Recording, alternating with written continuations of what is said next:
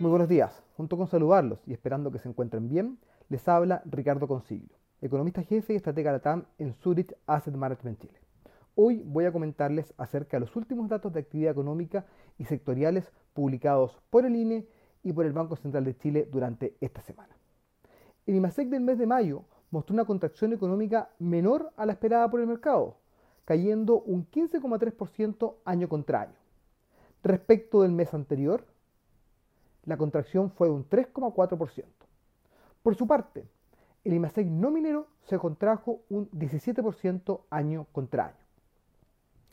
La producción industrial en el mes de mayo se contrajo respecto de igual periodo del año anterior un 5,7%, explicado principalmente por una caída en la producción manufacturera de 13,3%, de la producción de electricidad, gas y agua, la que cayó un 3,2%. Por su parte, esto fue parcialmente compensado por un crecimiento de 2,1% en la producción minera. Respecto de la caída en la producción manufacturera, esta se explica principalmente por la baja en la división elaboración de productos alimenticios, la que presentó una caída de 7,9% año contra año. También son relevantes para explicar el resultado de las manufacturas, la contracción en la división de fabricación de sustancias y productos químicos, así como la fabricación de prendas de vestir. Esto último impactado principalmente por el cierre temporal de estas empresas del sector debido a la crisis sanitaria. En cuanto a la producción de electricidad, gas y agua, los tres componentes que la componen mostraron una caída en 12 meses.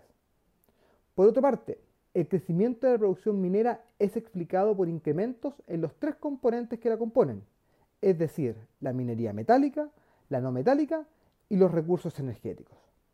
De estos, el que presentó la mayor incidencia positiva fue la minería metálica.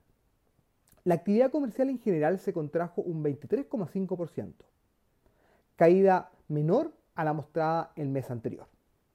Por su parte, las ventas del retail continúan incidiendo en forma negativa el crecimiento económico, mostrando una caída de 28,7% año contra año en el mes de mayo. Esta caída, si bien da cuenta del impacto que está teniendo la pandemia en el sector, es menos negativa que lo que el mercado estaba esperando. Por su parte, las ventas de supermercados del mes de mayo mostraron un crecimiento de un 2,3%. Asimismo, en promedio, los distintos indicadores de actividad del sector servicios que publica el INE muestran una caída promedio en torno a 44%. Finalmente, el desempleo se incrementó desde 9% a 11,2%, por sobre el 9,8% esperado por el mercado cifra que además es la más alta que entrega el INE desde 2004. Los datos del mercado laboral nos muestran una fuerte contracción del número de ocupados, el que cae un 17% respecto de un año atrás.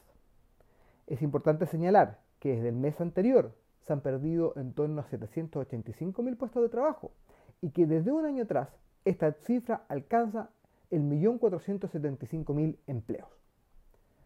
También es importante recordar que ha habido una fuerte caída en la fuerza laboral respecto de un año atrás, la que se contrae un 12,7%. Por otro lado, de acuerdo a la información acerca de la Ley de Protección al Empleo, al 21 de junio, cifras publicadas por la Superintendencia de Pensiones muestran que casi 650.000 trabajadores se encontraban acogidos a este beneficio.